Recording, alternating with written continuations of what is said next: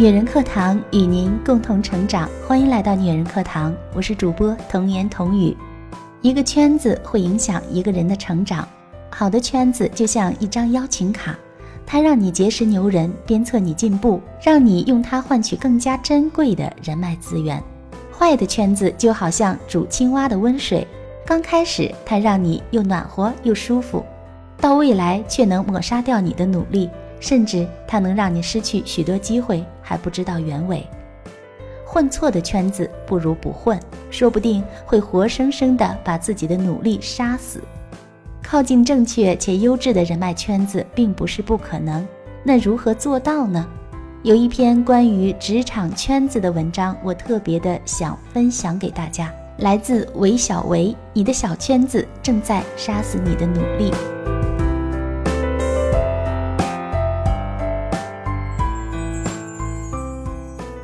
刚刚出来工作的时候，我立马就陷入了左右为难，因为我所在的公司有 N 个小圈子，我实在是不知道应该加入哪一个。当时公司有几个阵营，珍妮姐领头的小圈子人丁旺盛，资金充裕，她还斥巨资一百块请我吃了一顿肯德基。你要知道，肯德基一百块的话，至少要吃两个全家桶了。实不相瞒，作为吃货的我，也是吃得下的。只是感到珍妮姐对我能吃的本领有点惊讶。老虎哥领头的小圈子立志高远，发誓要把珍妮姐的客户全部都拿下来。他还送了我一个笔记本的小风扇，说只要桌面摆这个小风扇的都是自家兄弟。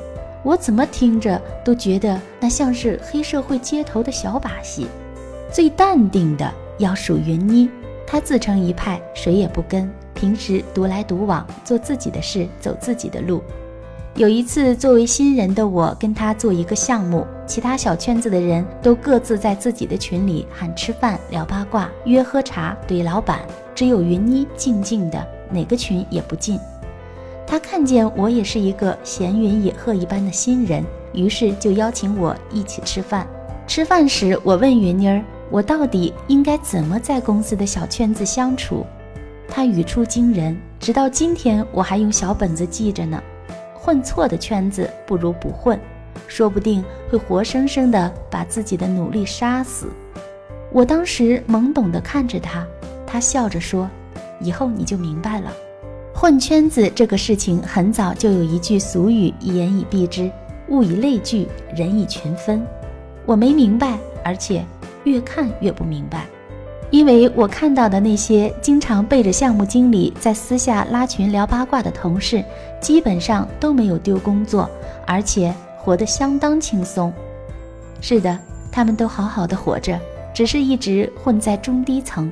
三年后，云妮跳槽了，从普通的项目经理跳到了新公司做业务总监，年薪一百万，远远的超过了当时比他还要早入行的珍妮姐和老虎哥。我也似乎明白了，三年前云妮的意思其实是，并不是不应该搞好人际关系，而是不应该混在和公司利益对立的圈子里。混在这样的人群里，我们一定会分神，一定会抱怨，也一定会传播无谓的负面情绪。而上面说的三点，足以让所有的人都觉得你的能力会大打折扣。这里的所有人，包括上司，包括同事，包括江湖中的同行，甚至包括你未来想跳槽的东家。很多年之后，我发现混圈子这件事情真的能影响人生。接近什么样的人，就会走什么样的路。穷人只会教你如何省钱，牌友只会催你打牌，酒友只会催你干杯，吃货就只能让你继续的长胖。想到这里，我默默地流下两行泪。我身上的赘肉，就是因为圈子混得不对。和正确的人混在一个圈儿，会有多大的作用？中国有一个顶级的富豪商会——华夏同学会，里面有马云、马化腾、李彦宏、刘永好、王健林等大佬。富豪们除了聚在一起谈谈守护 GDP，危难时刻还能抱团支撑。最典型的就是三聚氰胺事件后，蒙牛董事长牛根生为了防止蒙牛被境外机构恶意收购，当晚向同学发出了资金倡议，柳传志、俞敏洪、江南春等老大立马送出了三亿资金。熟悉境外股市的欧亚平立刻安排操盘手买进了蒙牛股票，保证股价不被境外恶意买家操控。看老大们的出手，真的是奢华又低调呀！混对了圈子就是这么爽。你在这个阶层，你就有这个阶层的元首，那并不能单纯看成是一种功利。这群人在一起，才相互都有资格交换资源。进对了圈子，除了可以找到同阶层的人求助，还能接近靠谱的人，感染你不断进步。也许你觉得自己混不进高级的圈子，你的身边厉害的人物无非都是一些灌篮高手、装逼神童和撩妹达人。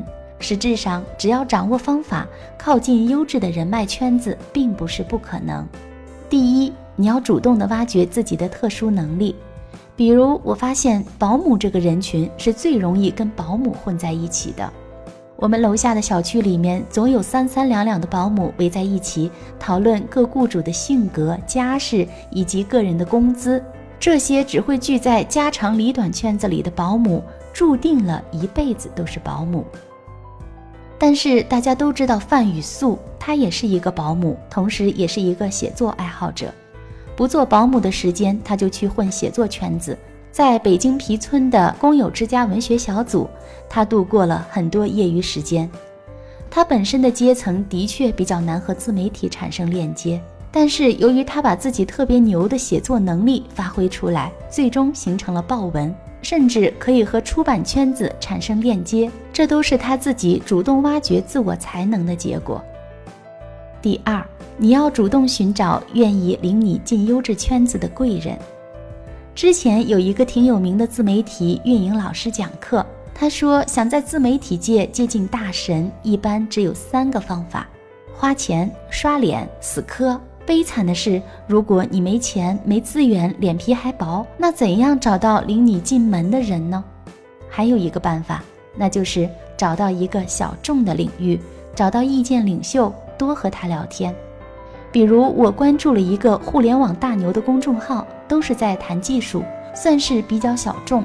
他提过有一个粉丝每天都会给他的文章点赞，两百篇打赏一百九十篇那样吧，成功的吸引了大牛的注意。大牛就是这样和他在后台聊，后来加微信聊，最后帮那个粉丝找到了一份很合适的技术工作。我想这个聪明的粉丝的智商得有一百八吧。他非常成功地找到了互联网技术群这个圈子，有大牛帮他背书，从此以后在技术圈必然坐拥更多的机会和人脉。第三，你要善意助人，随时准备着一切的跨界资源。我有一个做投资的朋友，对人特别的友善。有一次在医院看病，帮助旁边打吊针的老头喊护士，结果就和老头熟悉起来。老头竟然是一个香港归来的技术硕士，在研发一款新产品，正好在找投资。就这样，我的这位朋友就以一个不可置信的天使轮低价入股了这个技术公司，现在应该至少赚了一千万。你以为这就是天上掉馅饼的故事？这还远远不是故事的全部。他的朋友有技术疑难的时候，他就把老头介绍给他们，帮他们解决技术性困难。老头有营销盲点的时候，他就把营销高手介绍给他，帮他的公司不断的扩大销售。虽然每一个圈子他都不太懂，但是他随时都可以把人脉聚拢在一起，把自己经营的投资做得风生水起。这也许就是雷锋没想到的做好事的另外一个意义。第三，直到今天我做了管理层后才明白。很多人在刚出来工作的时候真的是不懂，大部分的人都喜欢舒适的撕拉各种和工作无关的，让自己好像很快乐的小圈子，自由自在的讨论吃喝玩乐，抱怨老板，发泄不良情绪，显得很不孤单，甚至连上厕所都要窃窃私语，和同事牵手一起去。那样的行为，在一个崇尚边界感的职业世界里。只有一种低廉的幼稚感，在这样的圈子里久了，只会毁了一个本来挺有潜力的人。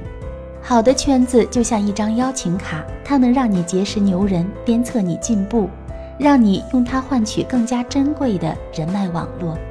坏的圈子就好像煮青蛙的温水，刚开始它让你又暖和又舒服，到未来它却能抹杀掉你的努力，甚至它能让你失去了许多机会还不知道原委。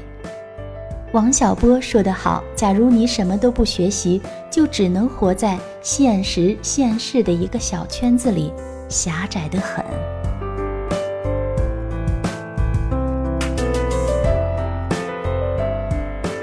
好了，文章就分享到这儿。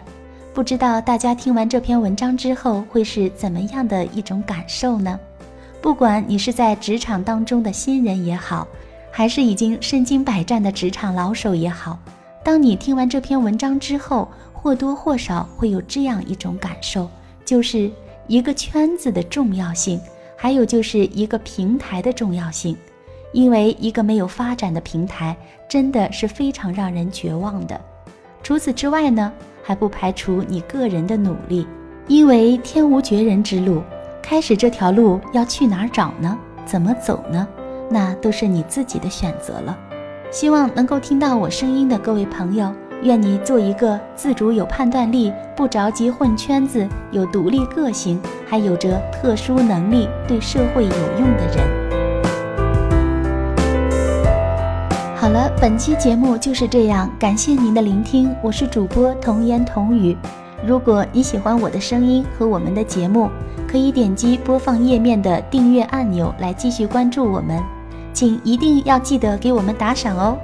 如果你想获得本期节目的文字稿，或者与我们取得更多交流，欢迎您关注“女人课堂”的微信公众号 FM 幺三三二，更多精彩女性成长内容与您共享。我们下期节目再会。